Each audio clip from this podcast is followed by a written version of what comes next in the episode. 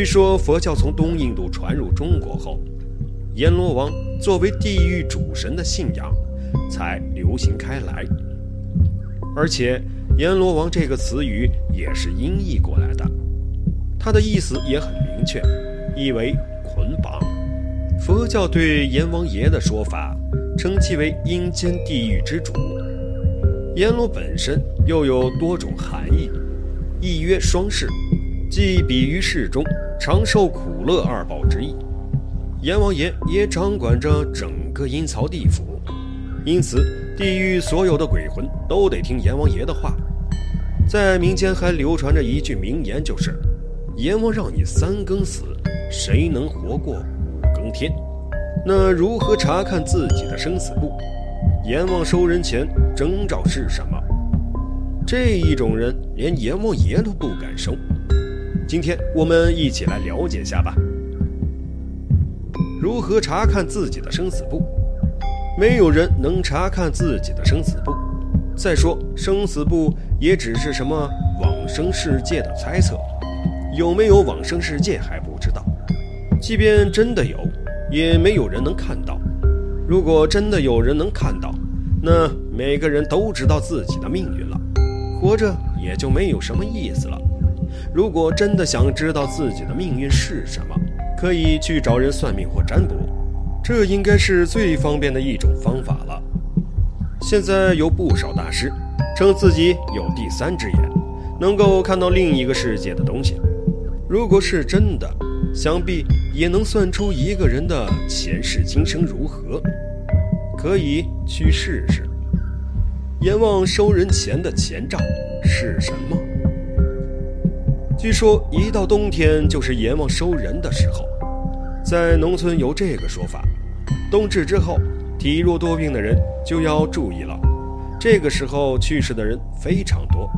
据说阎王在每年这个时候会查看生死簿，看到有阳寿尽了的人就带走。其实这都是迷信的说法。一到冬天，人的抵抗力就下降，遇到大寒的天气，容易病情加重，所以这时候去世的人比较多。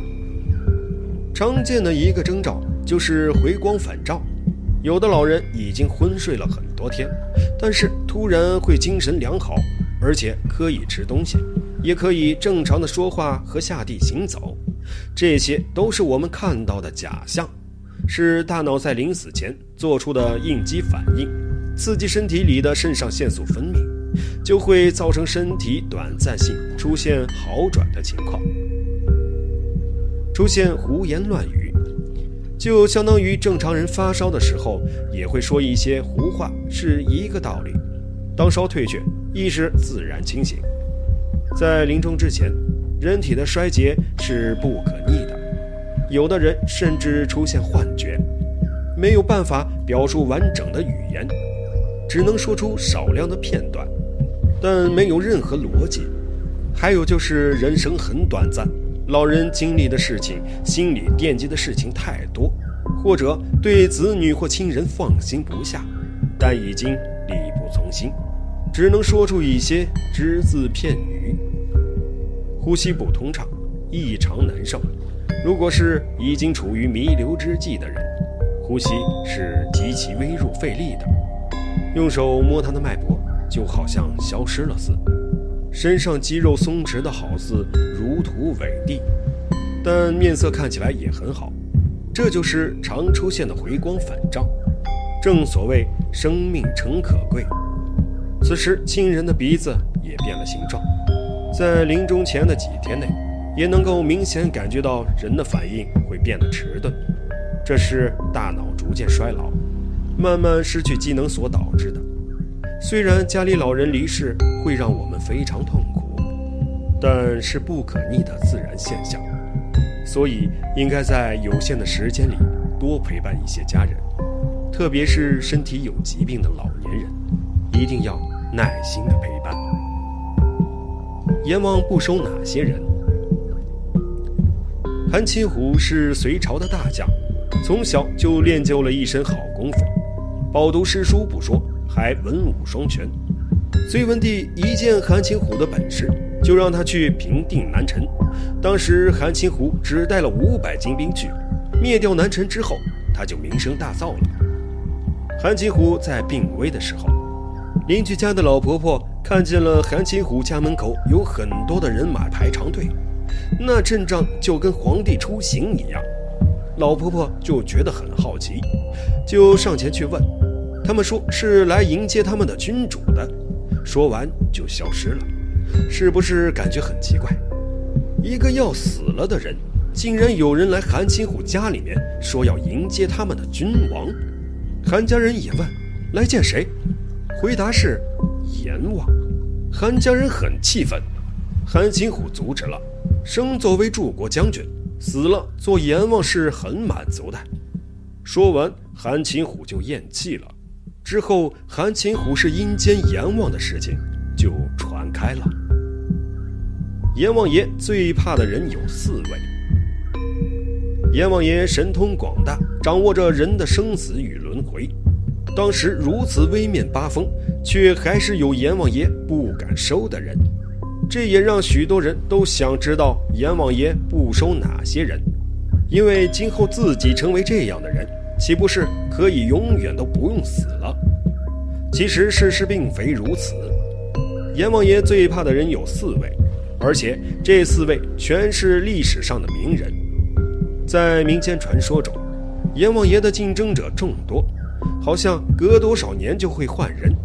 因此，除了隋朝名将韩擒虎之外，北宋应该是阎罗王最怕的年代，一下子来了三个竞争者，包拯、寇准、范仲淹，所以这四个人不仅阎王都收不了，饭碗还得面临被抢的危险。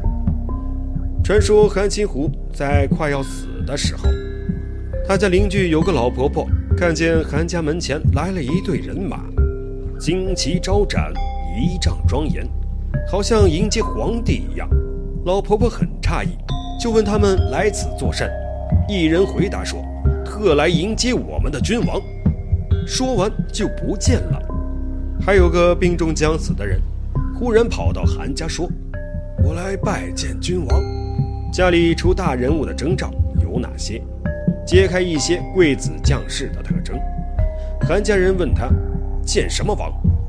他说：“拜见阎罗王。”韩家人大怒，刚要揍他，被韩擒虎阻止。他说：“生为上主，死作阎罗王，我已很知足了。”说完不久就死了。从此，韩擒虎死后成为阎罗王的传说就在民间传播开来。不过史书中却没提及，原来那位阎罗王被韩擒虎砸了饭碗。是就此引荐流放，还是另有安排，命大的人，阎王爷也不收。生活中有许多命大的人，虽然这些人都遭受到死亡考验，几乎半只脚都踏入地府了，但是这些人阎王都不敢收，因为这些人阳气未尽，还可以多活个几年。收了的话，会扰乱整个阴曹地府。不过，这种人在生活中还是比较少见的。比如说，在经历一场严重车祸之后，还能坚强地活下来，就说明你非常命大了，连阎王都不敢要你。这也是阎王爷最怕的人。因此，你要更好地珍惜自己的生命，好好的活下去。就算是遇到挫折和磨难。也不要轻易的放弃自己的生命。不过近年来令人惋惜的事件越来越多，这无疑是在敲响人们心中的警钟。阎王爷收了你们这些人都会感觉到惋惜，所以珍惜生命是首要之重。佛说，生命不终，因果不空，缘分不尽。人的一生，可能长到几万个日日夜夜。也可能短到静止在下一分钟。世事难料，有些事今天不做，可能就永远没有机会了；有些事一旦错过，哪怕只是一分钟，也永远回不去了。看完了这些，你还有什么想和大家分享的？欢迎在评论区评论留言。那么今天的内容就和大家分享到这里，我们下期再见。